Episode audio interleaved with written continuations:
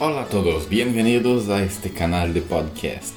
Bienvenidos a su dosis de historia y ciencia.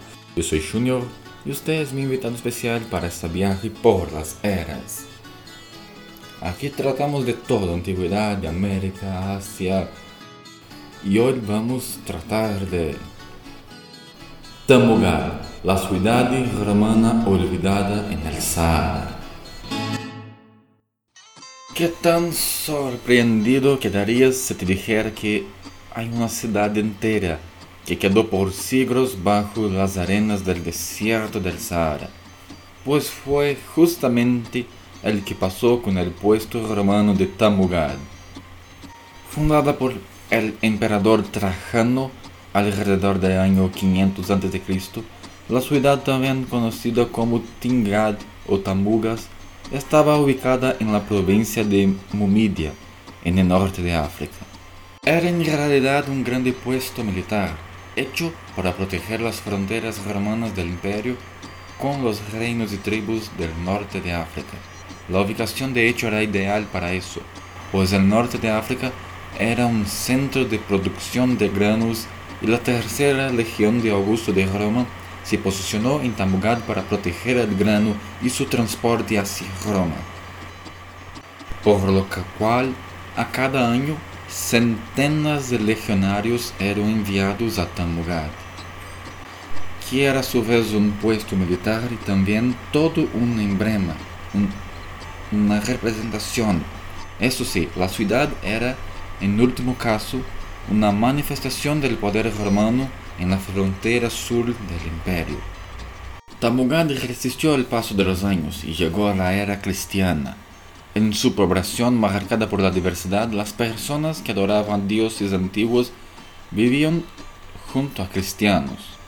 Durante un tiempo fue el hogar de la secta cristiana de los donatistas. Lleva ese nombre porque el movimiento fue iniciado por Donato Magno, que fue obispo de Cartago, en el norte de África. Hay que recordar que en ese momento el cristianismo estaba fragmentado en muchas sectas.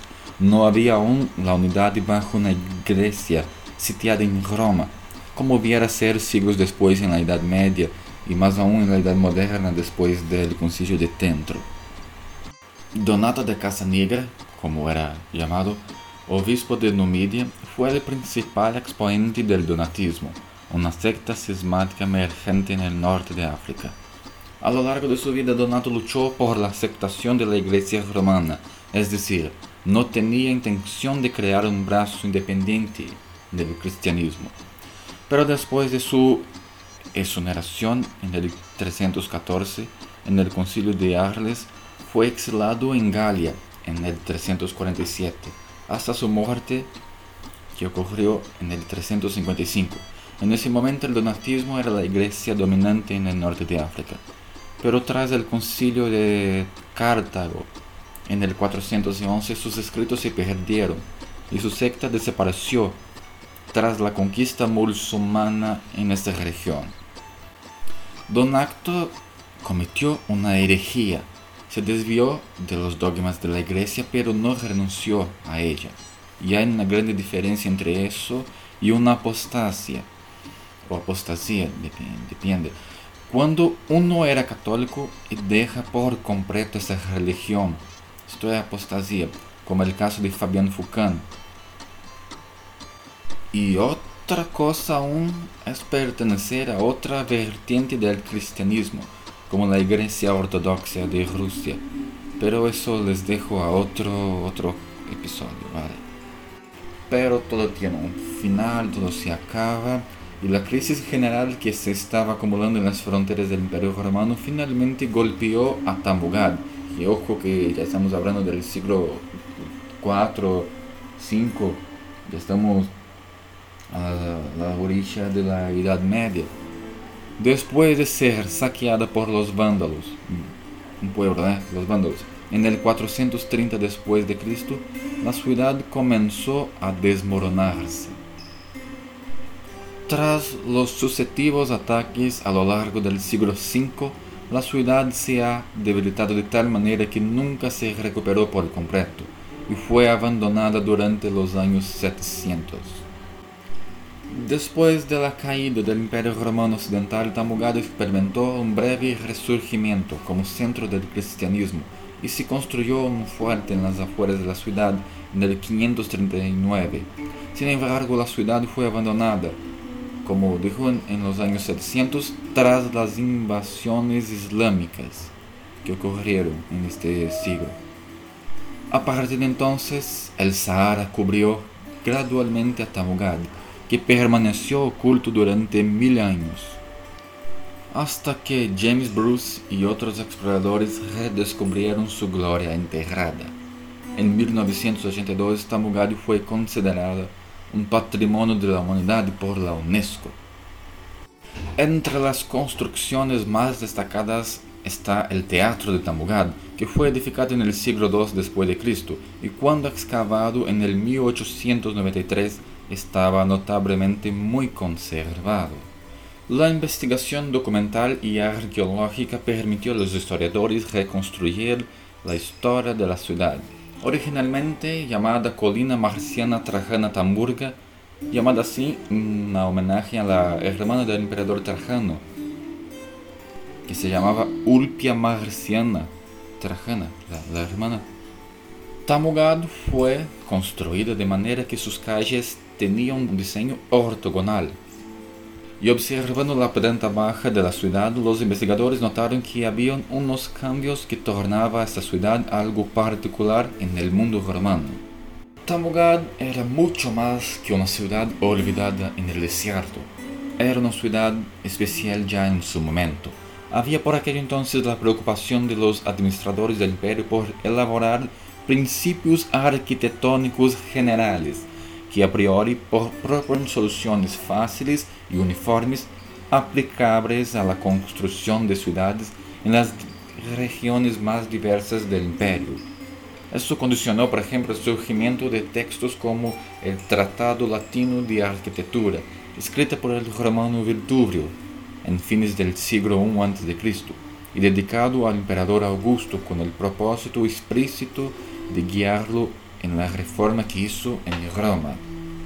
Al exponer los principales preceptos arquitectónicos a seguir en Roma, Vitruvio estableció también un estándar para la construcción ideal de ciudades y edificios, ya sean privados o públicos. Las ciudades provinciales tendrían entonces como paradigma Roma, la urbis, la ciudad por excelencia.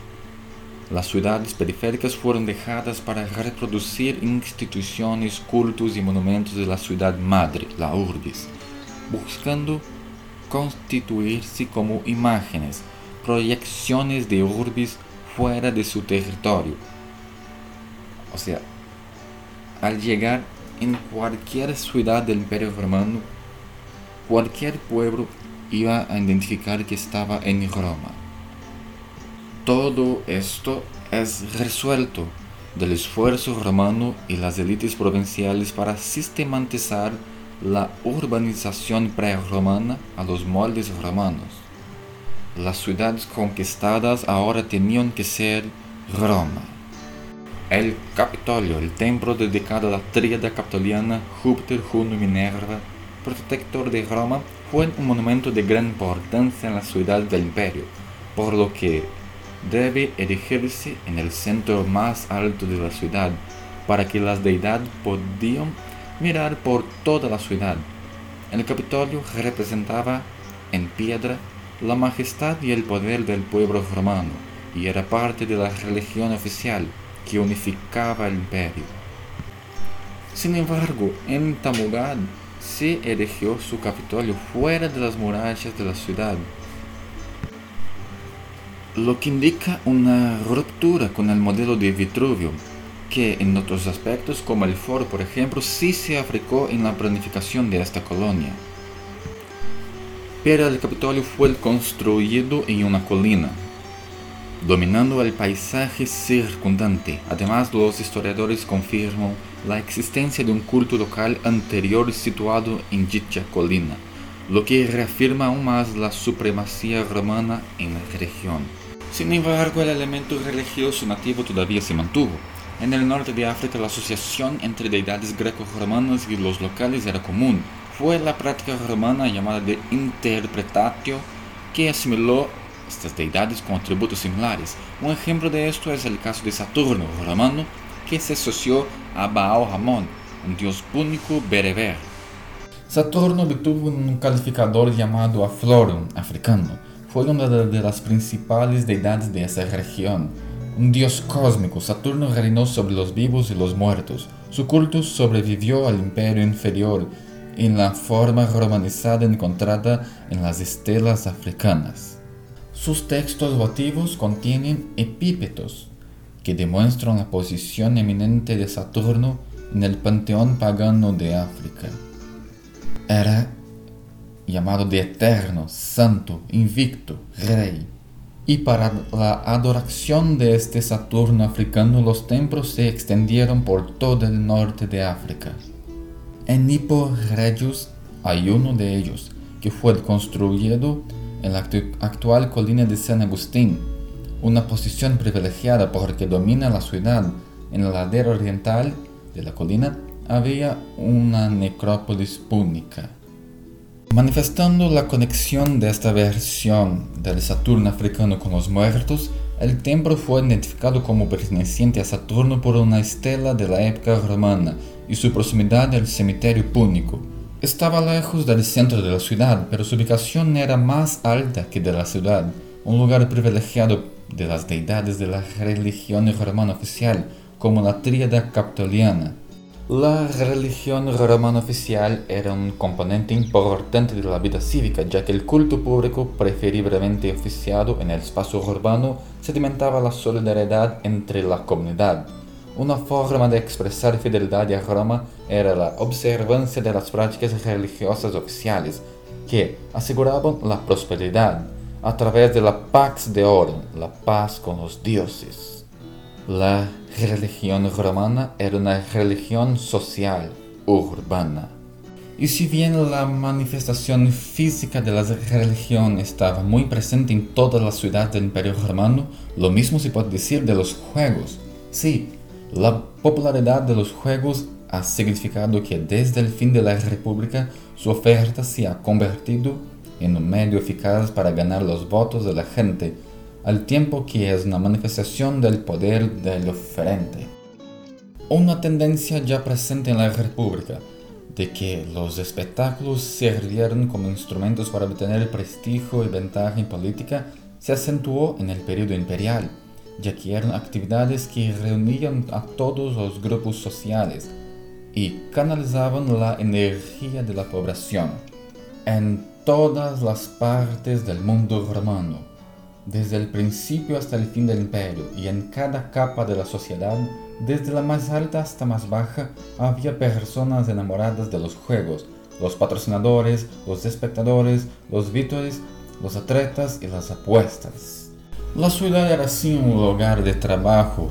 No es que la ciudad fuera una ciudad de ociosos, pero el ideal de la ciudad era disfrutar de los banquetes, el desprendimiento de los baños, el placer de los espectáculos. Era un derecho ciudadano acceder a estos espacios, donde la socialización se realizaba a través de actividades políticas, en su sentido más amplio, incluidos espectáculos, fiestas y banquetes se evidencia la preocupación por la producción de espacios propicios para la sociabilidad pública. La existencia a los juegos se convirtió en parte de la ciudadanía romana, siendo uno de los derechos de la ciudadanía romana tan importante como el suministro de alimentos. El anfiteatro en Tamugad y en cualquier ciudad romana estaba reservado para exhibiciones violentas, como el combate de gladiadores, el teatro, las comedias y las tragedias, y los mismos la difusión del patrimonio literario y la mitología greco-romana, y el circo, las carreras de autos, y aquellas emocionantes disputas como se puede ver en la película de Ben Hur. La clásica, por favor. Sí, la clásica, por favor, no el remake. Pero en el norte de África encontramos varios restos arqueológicos de estos imponentes edificios que reunieron a miles de ciudadanos espectadores. ¿Y usted? ¿Puedes imaginar cómo era la vida de un romano en norte de África? A veces a la noche ni puedo dormir pensando cómo era la vida de la gente hace mil años, y aún más pensando cómo ciudades tan llenas de vida y de ubicaciones tan importantes en su momento han desaparecido por completo. Y hasta aquí hemos llegado. Si le gustó este episodio, no deje de seguir nuestra página en tu tocador de podcast preferido. Nos vemos en el próximo episodio con más historia y ciencia. Hasta luego.